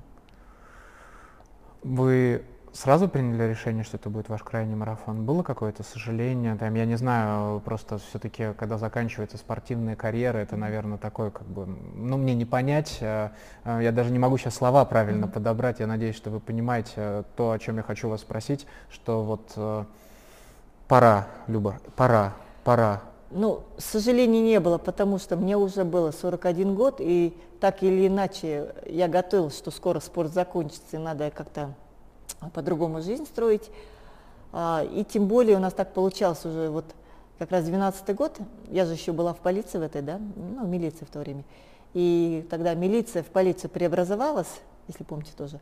Вот. И как бы спортсменам стали более э, так, менее благословно относиться, и половину спортсменов как бы отчислили от, со своих рядов. И вот э, и мне также тоже сказали, Люба, если хочешь либо увольняйся, либо работай. Но я на то время выбрала работать, поэтому потом я уже пошла работать реально полиции работала, там в форме ходила, все это так. Я, насколько понимаю, вы ходили э, в метрополитене, то есть вы, э, назовем это так, э, смотрели за порядком внутри какой-то станции. Да. У вас был какой-то ответственный участок. А с точки mm-hmm. зрения, я думаю, вам, наверное, длительные бесплееры очень помогли с точки зрения того, чтобы это было все э, не скучно и выдержать, потому что это mm-hmm. монотонная работа, мелькающие люди. Да. Э, э, преступников ловили? Ну вот в то время я как раз оценила, что э, спорт мне дал вот это то, что я могла, ну там и надо было 24 часа почти на ногах, то есть это я без устали ходила там, ну, сказать, работала. Так, э, даже ребята более молодые, которые приходили, там они, ну как бы ребята, там в основном от 20 до 30 лет, они просто уставали и э, как бы не выдерживали такой нагрузки. Нет, преступников не ловила, потому что мне мой командир сказал, Люба, ты ходи, главное, и никого не трогай. А что, было, бы, было бы интересно посмотреть, если бы кто-нибудь, условно говоря, выхватил бы сумочку, как бы он бы от Любви а. Маргуновой попробовал бы убежать бы. Ну, так, таких случаев не было. Но вот то, что, конечно, людей в нетрезвом виде мне пришлось сопровождать либо в, там, в поезде, либо из, с метро. Ну, такие вот, это как бы мелкие такие э, действия. А, вы э, упомянули сейчас в разговоре про менеджера. А, а, расскажите, пожалуйста, в чем функция менеджера для профессионального спортсмена? А, менеджер, в общем, он должен быть довольно-таки такой, ну, про честность тоже говорю, можно сказать, э, не знаменитый, а, как сказать, вот то, чтобы он был, э, признавали его в мировом сообществе тоже, в спортивном, вот. Ну, можно сказать, крутой, что ли, был, или как там, официальными словами. Вот. А менеджер должен был нам а, устроить, допустим, какое-то соревнование, а, выбить для нас приглашение. А, это приглашение не просто там приезжайте, да, вот бегите, а именно какие-то пригласительные деньги. То есть за участие называлось. А, суммы варьировались от того, какова ну, классность спортсмена, то есть рейтинг, наверное, да, рейтинг. А вот. А, естественно, отели, дороги пробивал и вот опять же форма одежды, экипировку, э, контракты. Контракты с да. производителями да, одежды. Да, да. Вот. А, я, насколько знаю, у вас был контракт с Мизуной. Да, долгое время с Мизуной. А, вам да. нравилась вообще обувь Mizuno? Ну да, в то время она была самая лучшая для меня, наверное. Ну, еще Asics нравился, но так как у меня вот уже Mizuno было, и поэтому я придерживался, естественно, мизуновских. Сейчас э, не видно из-за камеры, в каких кроссовках э, Любовь Васильевна пришла. Сейчас она не в Мизоне, сейчас она в Асиксе. Asics, задумайтесь об этом. Вы же смотрите нас, поэтому сделайте свой правильный выбор.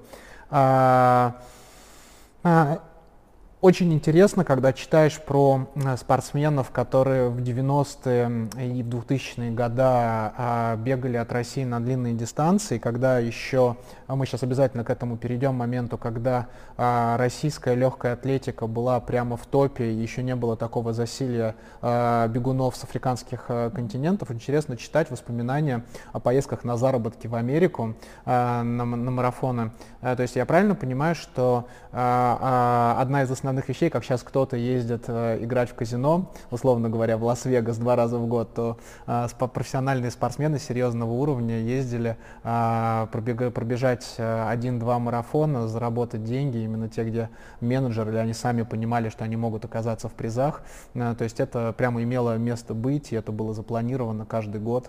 Я правильно mm-hmm. понимаю? Да, ну вот это зависело от классности менеджера, когда он находил а, интересные старты, опять же, чтобы был призовой фонд какой-то там супер-пупер, чтобы мы могли заработать что-то, да. Сколько И... процентов менеджеру отдавалось?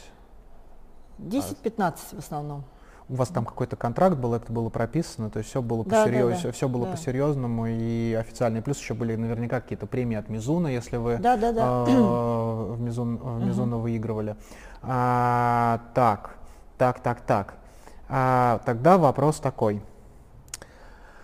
А, вот прямо реально интересно, в чем разница? Вот мне как для обывателя, я вырос э, на победах э, на легкой атлетике, смотрел, будучи футболистом, смотрел легкую атлетику, не отрываясь. Ну, видимо, э, уже знал тогда, что потом начну бегать и снимать подкасты. Э, когда в основном больше э, девушки, ну, конечно же, помню, Ю, как Юра Барзаковский бежал, а, мы, все, ну, мы были конкурентоспособны, это правда. А, а потом, вот как по щелчку, если посмотреть, опа, и начинается прямо эпоха, когда начинают побеждать э, э, бегуны с африканского континента.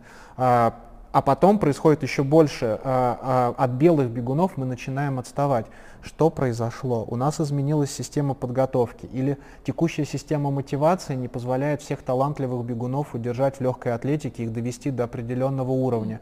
Или, на, или э, Канова и остальные менеджеры нашли прямо золотую жилу, и кенийцы они реально, ну, то есть только им надо бегать, вообще нужно чемпионат мира, вот Кении, проводить чемпионат Кении, и все, mm-hmm. просто все, и, и всех остальных стран тогда. То есть э, у вас есть вот э, ваше мнение по этому вопросу? Это очень интересно.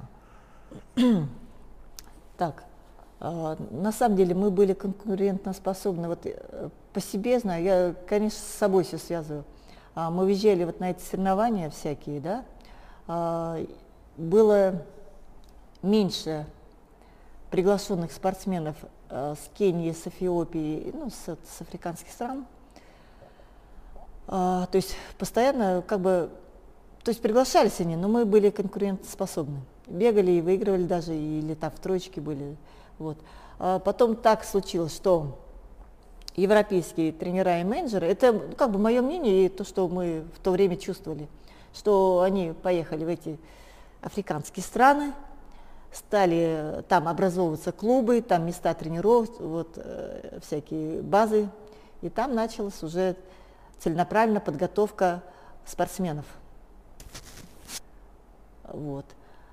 А, что и происходило, наверное, в наше время в Советском Союзе, когда а, у нас были повсеместно, повсеместные со всех организаций а, как бы держали спортсменов команды, и тоже была очень сильная конкуренция. Поэтому как бы в 80-х годах да, у нас очень много, сильные результаты были. Вот. А наша страна потом получилось так, что, наверное, забанили, как сказать, начали, тоже в фармакологии, скорее всего, выросла вот это запрещенное, стали применять. А, поэтому у нас, ну, так сказать, а, подскажите, как, как мне, чтобы не обидеть всех. Да я думаю, никто не обидится. Да. А, вот, ну оказалось, что тут у нас уже замешанный э, ну, в таких а, антидопинговых Но делах, американцы да. тоже были, там Слазар был, поэтому... Да, у них тоже было. Но... Да, я уверен, что во всем, извините, что перебиваю да. вас, я уверен, что в спорте таких, таких достижений, где речь идет о секундах и вообще как бы о выживании организма, потому что в моем понимании то, до чего э, истязали вы себя, хоть вы и всегда говорили, что вы бежали с запасом и никогда не умирали. Mm-hmm. И фотографию умерших вас на, на финише я не видел ни разу, в отличие от других спортсменов. Э, здесь везде была фарма, я не говорю про вас, я просто говорю, что сейчас в текущем мире подготовки присутствует фарма, и в, в бой за секунду просто кого-то ловят, кого-то нет, это уже политика. Мы за чистый спорт, да, за, за честный спорт, спорт, за чистый спорт, ни в коем случае э, ничего, ничего не употреблять. То есть я правильно понимаю, что по сути своей а, разница физиологическая между атлетом с, с черной кожей и атлетом с белой кожей, ее нету, есть только некая внутренность, насколько сильно ты этого хочешь, ну и немного там разница, что кто-то бегает все время в горах всю жизнь, а кто-то бегает, кто бегает там, я не знаю, до школы э, каждый день. И вот в этом разница получается. Ну и плюс еще, э, например, как сейчас вот э, дети, они могут посмотреть на легкую атлетику, но зачем мне это нужно? Я лучше буду играть в футбол, буду играть там, сидеть на замене в «Спартаке», mm-hmm. получать несколько миллионов евро, чем быть лучшим в России по бегу и, дай бог, там получать 100 тысяч долларов и быть самым высокооплачиваемым спортсменом в стране. То есть mm-hmm. это вот вопрос мотивации. А, смотрите, вот про разницу тоже, да, есть небольшая разница, скорее всего, почему именно там киницы там табунами бегут быстро, а наши никак Э, не разбегаются, кроме вот там единичных случаев, да, но не единичных, там десяточка, да. А, во-первых, киницы, они же с детства тренируются там. Вот прям с малых лет они бегают в эти школы, там, туда-сюда. А, кстати, я вот про себя тоже сказала, что я бегала с детства, а, с, там, с 5-6 лет мы в деревне, каждый раз, каждый год приезжали в деревню к бабушке, мы бегали с одной деревни в другую, там по 3-5 километров, там в лес куда-нибудь за тоже 5 Именно километров. бежали, то есть не шли бежали, пешком? Бежали, бежали, да. И там вокруг деревни, там, э, и потом э, как бы в 80-м году была Олимпиада у нас в Москве. Мы все насмотрелись вот этой легкой атлетики, там бег, и вот тоже начали вокруг деревни носиться. Это был первый, второй, э, такие, третий класс, когда, видимо, шла закладка, вот, э, поэтому, мне кажется, из-за этого мне потом легче было бегать всегда. И сейчас не сейчас, и потом вот эти кенийские тоже африканские страны тоже начали, ну, это я читала, кстати, и смотрела, что они с детства вот прям маленькие бегают, вот основная, э, как бы, основные спортсмены бегут, и потом за ними вереница от как бы такого роста до малого. Там, я не знаю, сколько уж они пробегали, и мне кажется, это был для маленьких пример, что вот большие бегают, и, и потом вырастали, кстати, из них чемпионы, даже вот про какого-то как раз э, Эллиот э, Чипти, как его там? Чипчоги. Чипчоги-то этот. Он же рассказал, что у него был кумир там какой-то спортсмен. И потом он его тренировал. И вот он стал э, таким знаменитым. Запомните то, что вы сейчас сказали, нам чуть дальше это пригодится, это прямо очень, кра- э, очень красиво получится. Uh-huh. Каждый гость мой, э, вам тоже это предстоит, задает вопрос моему следующему гостю. В моем предыдущем подкасте присутствовала а, Алена Рыбкина. Ален, привет. И она задала вам следующий вопрос. Как вам далось понимание того факта, что это был мой самый быстрый марафон и быстрее уже не будет? Это, наверное, про Роттердам. Да, да, в Роттердаме я пробежала 2.25, и тогда действительно я как бы выложилась, да, и подумала действительно, что, наверное, так как мне уже много лет было, и также подумала, наверное, это мой последний марафон, когда я смогла вот пробежать 2.25 и быстрее. Э, в то время я и подумала, что быстрее надо это уже что-то, наверное, съесть ведро какое-то, чего-то. Вот, поэтому это было вот 2.25, что я уже не подумала, как бы подумала, что быстрее я даже не смогу бегать. Ну и каково это было понять, что вот он, наверное, предел, предел, предел моей подготовки? А, я же говорил, что муж мой как бы много читал, изучал, да, и когда я тренировался, он всегда говорил, что у тебя предел вот, твоего организма 2,25. А, знал, что когда-нибудь мы пробежим так вот, э, но именно это тренировками и почти, ну, почти без фарма. Почему почти без фарма? Потому что витамины всегда были. Это вот кто бы, как бы не смеялись, да, витамин С или витамин вот этот комплекс. Мы всегда ели вот эти, потому что восстановление должно было быть. Вот без как бы, особой фармы должны на своем 2.25 бегать. А, наверное, это и есть. Вот. Каждый мой гость угу. играет против меня в что, где, когда беговое. И второй сезон закончится тогда, э, когда кто-то, либо мои гости, либо казино в лице меня наберет 6 баллов. Сейчас счет 4-3. Меня простят сразу. Сейчас счет 4-3. А, я подготовил вам очень красивый а, вопрос а, про человека, которого вы знаете лично, поэтому я не сомневаюсь, что вы на него ответите. Ну что, попробуем? Давайте. Давайте. Госпожа Мургунова.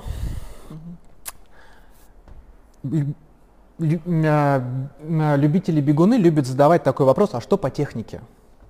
А, и а, в любительском беге присутствует такое а, понятие, что чем больше ты бегаешь, тем лучше становится твоя техника, то есть организм сам находит максимально экономический способ, как э, двигаться в пространстве.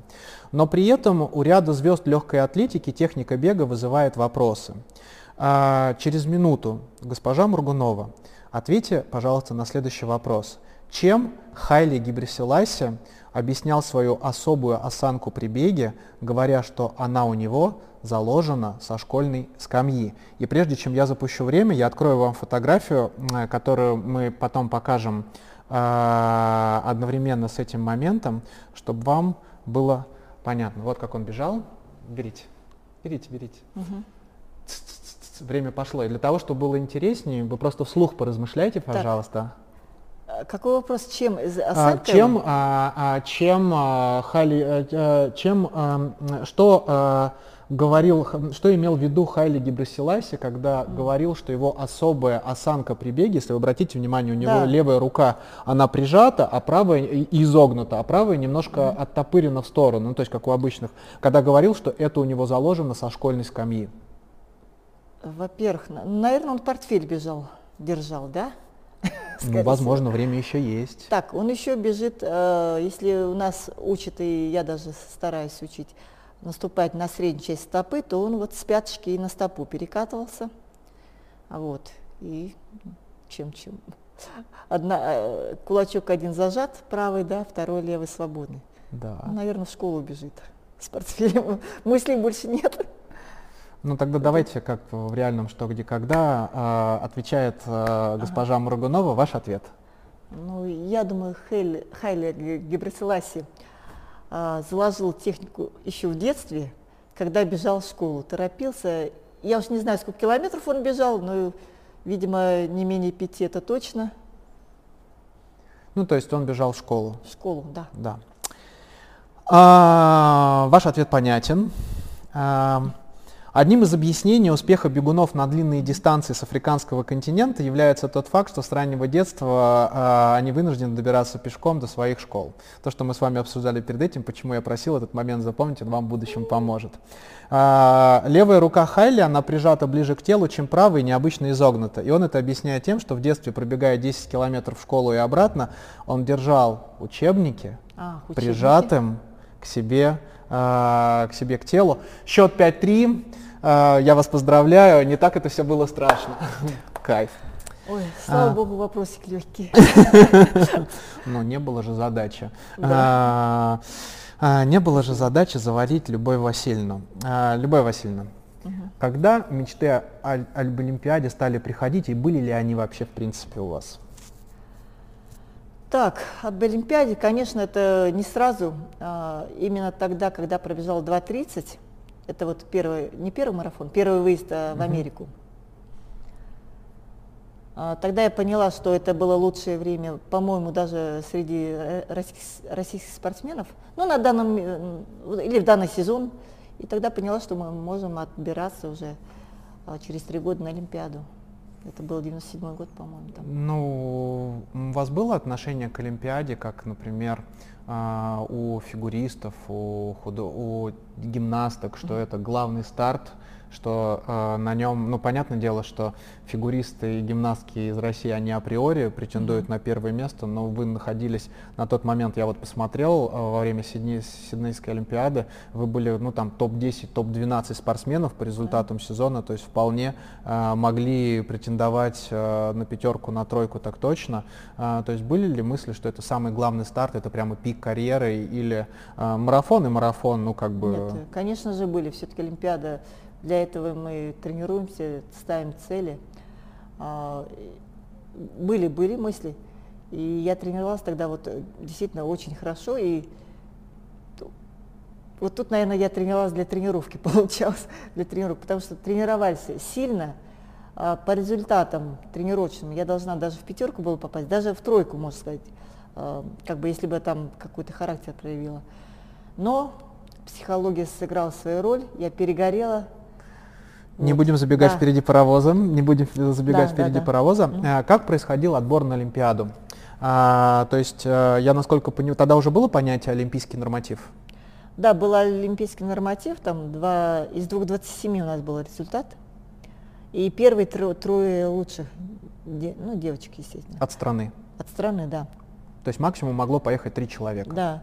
А, бежали мы, главное, должны были показать этот, этот результат. И неважно было, а, в какой стране ты бежал. То есть, конечно, трасса должна быть сертифицирована, вот, и какой-то major марафон должен быть.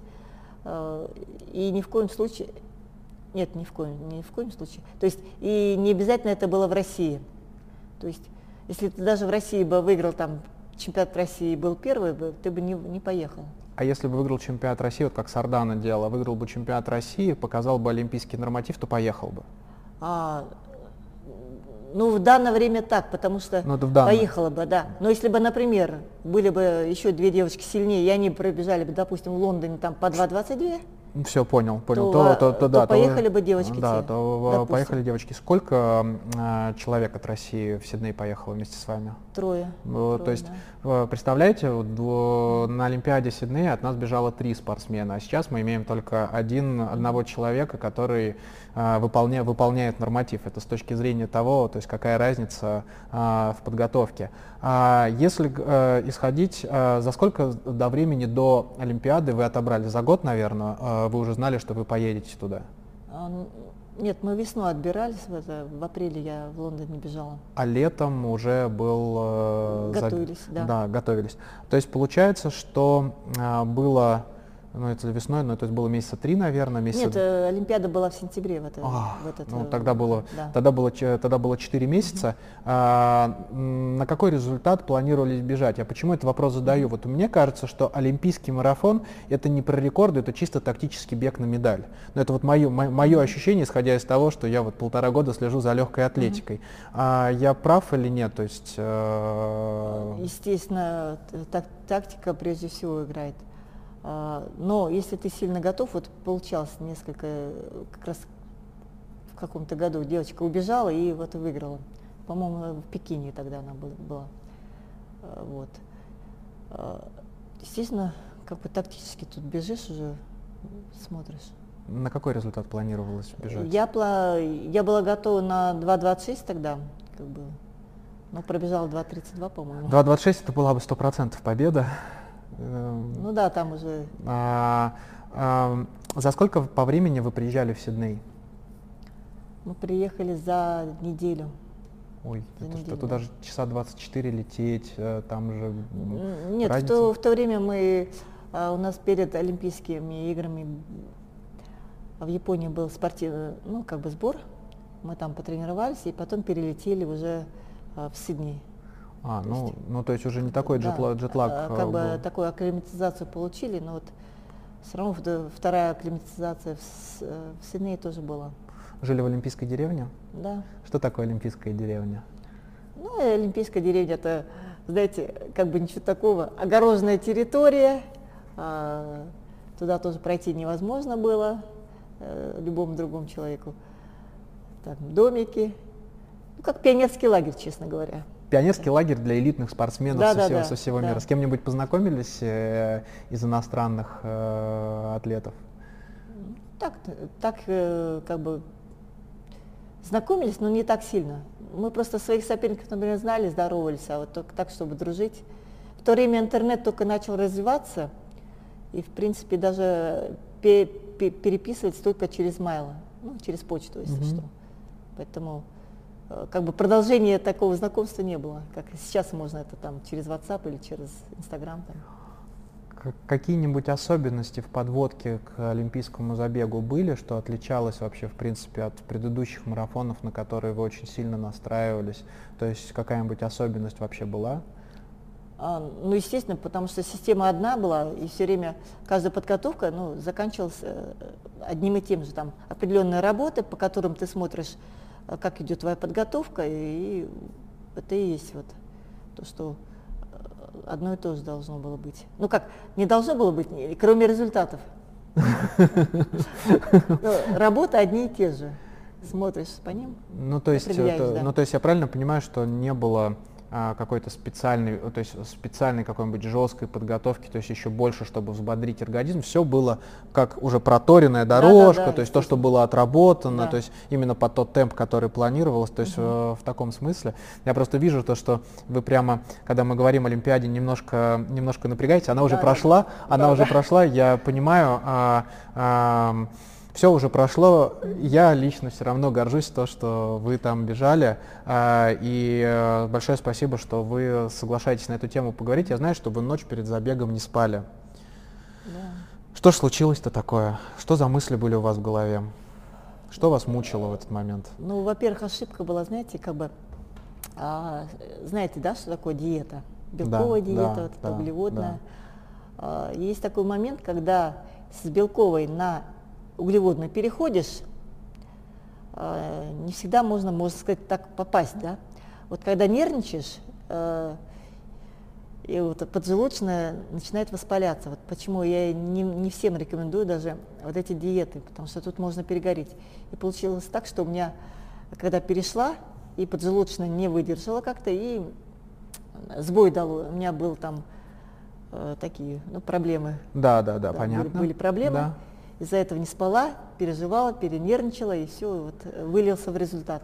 Ну, то, что не хватило просто, то есть то, что было там до 25 где-то я выдержала, а потом уже э, ну, то есть смогла. это... Не смогла просто где, где надо было ускориться, где ставить спортсмена уже уходить. Я, не, не я, то есть я правильно понимаю, что э, отсутствие сна перед забегом это следствие не какой-то э, проблемы в психологии и нервов перед важным стартом, э, это в первую очередь была проблема то, что был физический дискомфорт э, как бы с, поджелу, да. с поджелудочной железой, и потом это выразилось в то, что э, уже в переживании того, блин, у меня поджелудочная болит, а мне сейчас бежать, то есть это в, в, mm-hmm. в таком ключе. Ну хоть пару часов-то было сна, или это все в таком ворочающемся состоянии? Да, даже не было, потому что просто глаза закрываешь, они открываются. И вот, вот лежишь с такими глазами и хочешь вот и считаешь там каких-то барашков и звездочки, и вообще ничего не помогает просто. Ну да, вот. Какой был план на гонку? На гонку? Да. Ну, естественно, нам хотелось чем ближе, тем лучше. Даже, ну, в тройку я говорил, то что... Не, просто мне, мне тактика интересна. То есть а, этот... план? Да, да, да, именно как вы планировали а, бежать? А, план за лидером бежать, придерживаться, выжидать, как, как это обычно бывает. И смотреть, кто как дышит. То есть это уже был Э, То есть не от темпа отталкиваться, вот предположим, я не знаю, в, каком темпе там бежал лидер, э, я знаю то, что вы бежали э, до определенного момента в пачке с лидерами, -huh. а потом, как вы правильно уже сказали, не смогли ускориться. Э, э, то есть если бы изначально они задали более быстрый темп, э, чем вы в голове, в голове -huh. держали, если держали, вы бы поддержали бы их или все равно бы от своего темпа бы, бы исходили и потом бы с надеждой, что они в какой-то момент отстанут, а вы, э, будучи свежие, просто их нагоните?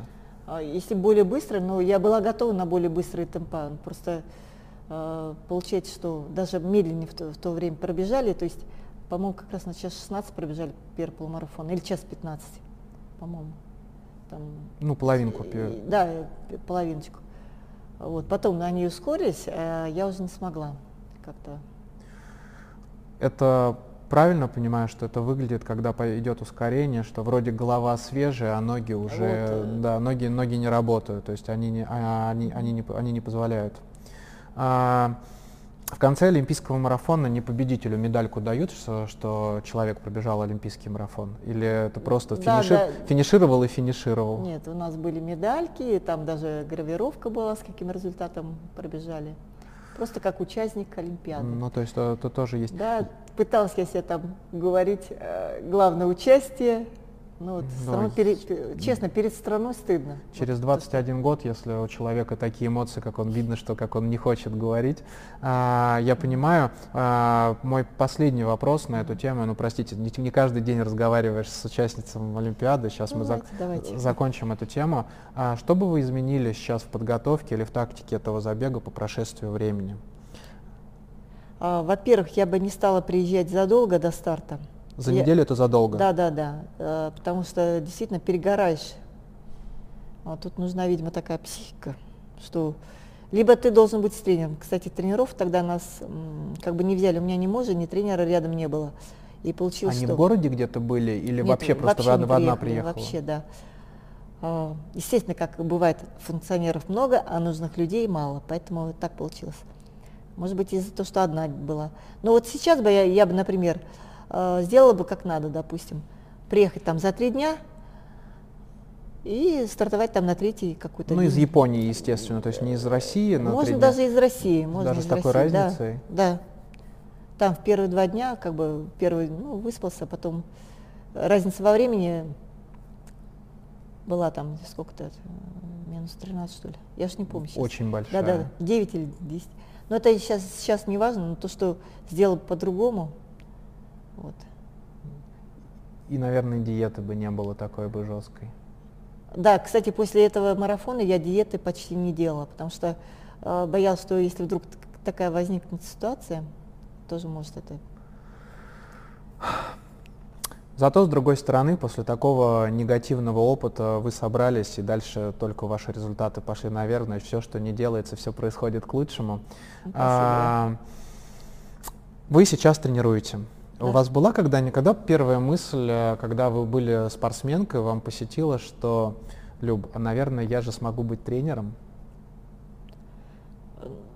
Как раз когда заканчивала вот, э, свою спортивную карьеру профессиональную, я уже стала думать, что где я могу работать, кроме как тренером. И э, уже на, как бы, на следующий год, в 13-м, я стала набирать а, детей, ну, там при школе, и вот начала тренировать. Бы. ам, какой вы тренер? Я понимаю, что лучше такие вопросы задавать Да. вашим ученикам, но вот э, каким вы видите себя как тренером? А, характеристику свою, что ли?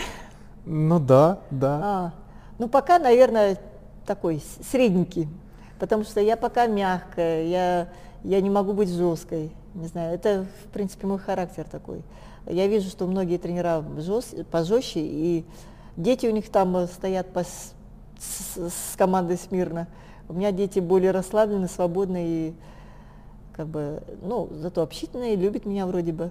А вот как тренер пока по результатам очень тяжело сказать, что там будет дальше, но вот э, мне пока нравится, как мои дети выступают на соревнованиях различного уровня.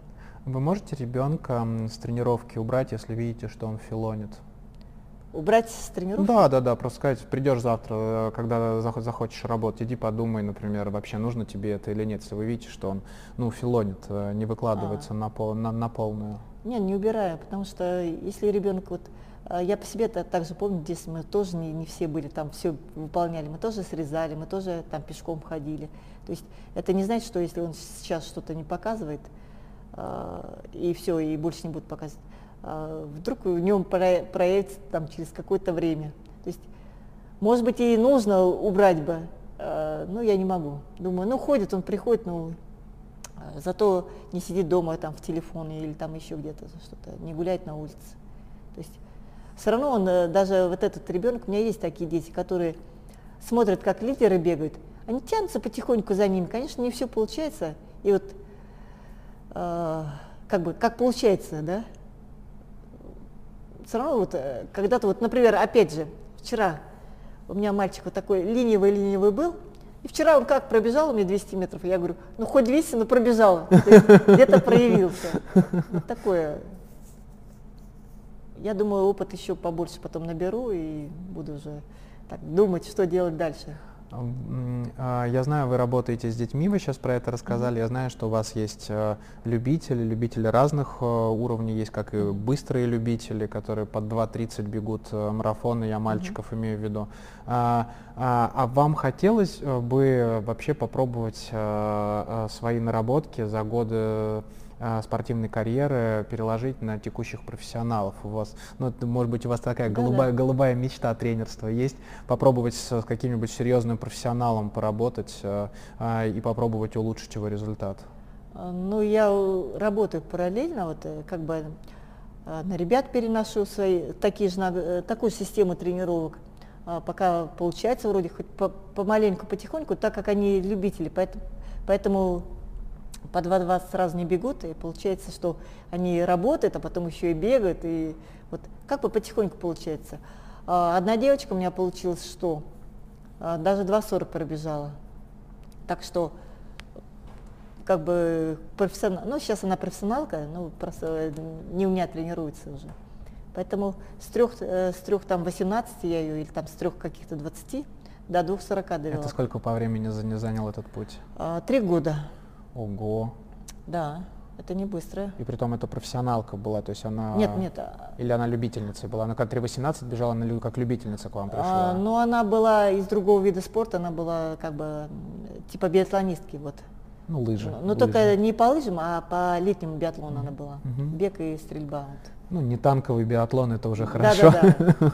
Как бы пока других спортсменов не случалось, потому что сами знаете, как их растить. Я, я решила, лучше буду растить, а там посмотрим, как по жизни получится. Я да. не сомневаюсь, что все у вас сложится. Людей с таким опытом в нашей стране посчитанным пальцем можно пересчитать, поэтому а, дай бог вам удачи. И я надеюсь, Спасибо. что в следующий раз, через э, лет 5-7, когда я буду брать у вас уже интервью на своем телеканале о беге, вы будете хвастаться нашей первой олимпийской чемпионкой на марафоне с 92 -го года. Поэтому пусть это будет так закрепим это угу. э, беговой пятюней. А, вы смотрели Олимпиаду? Да, немножко.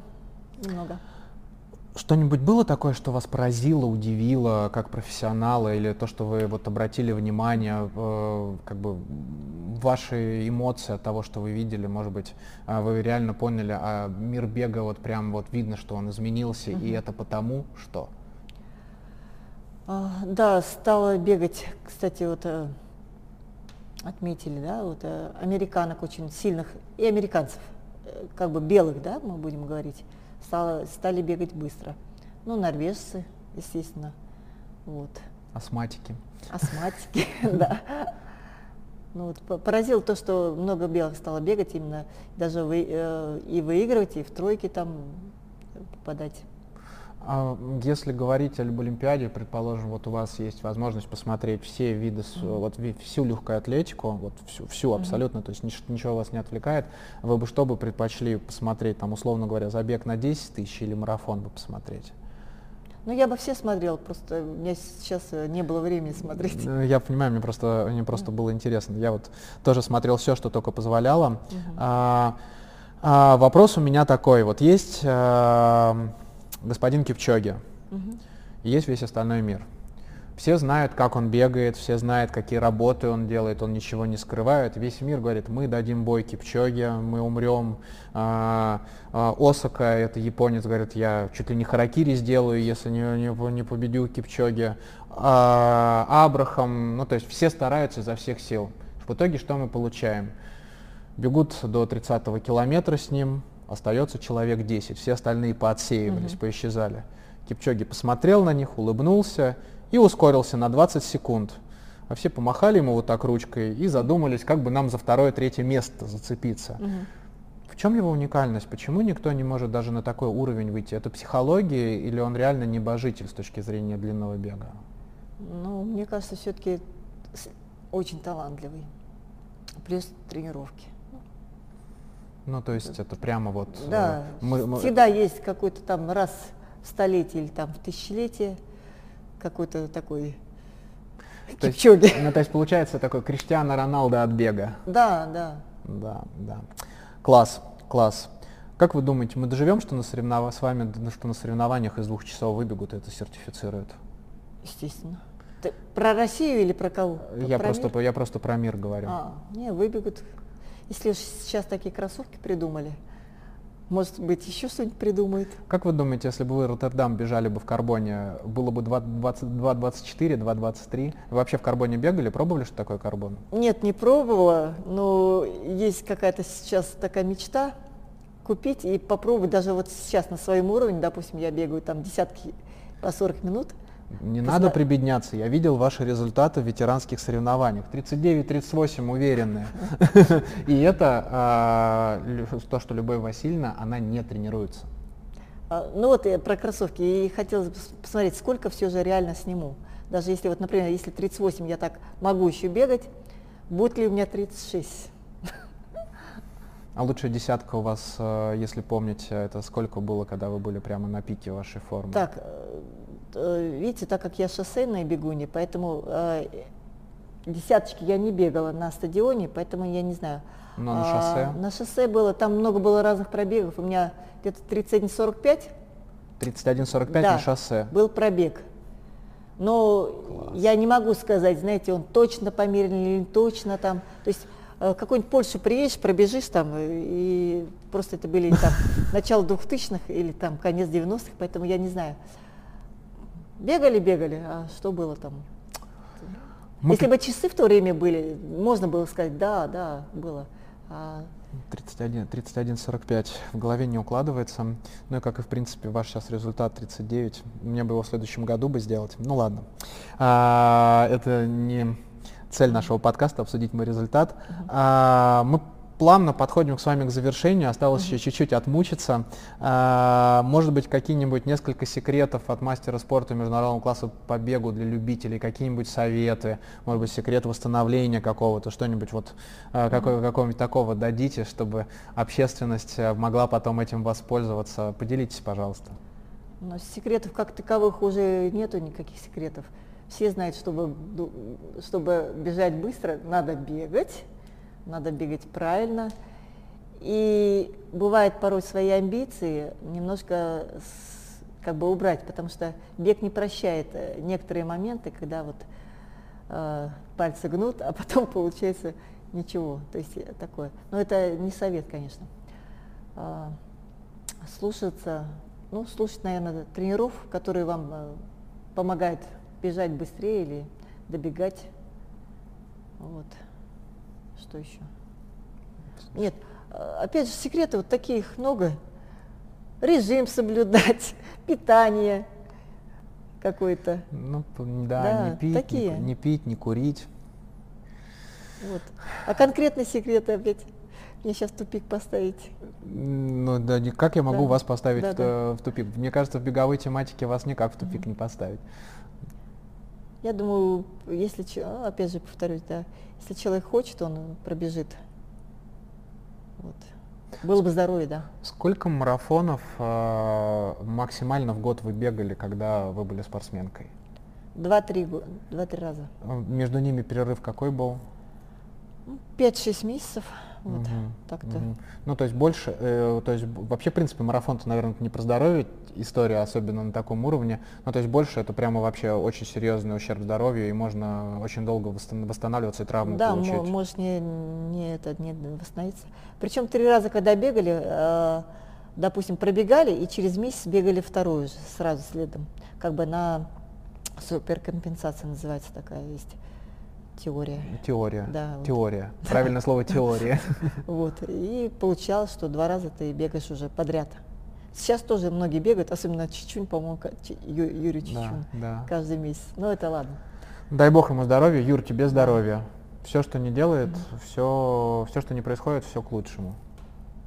Да. У него сейчас травма, поэтому он уже практически, ну, он год пропустил, он в этом году а. бегать, бегать не будет. Да.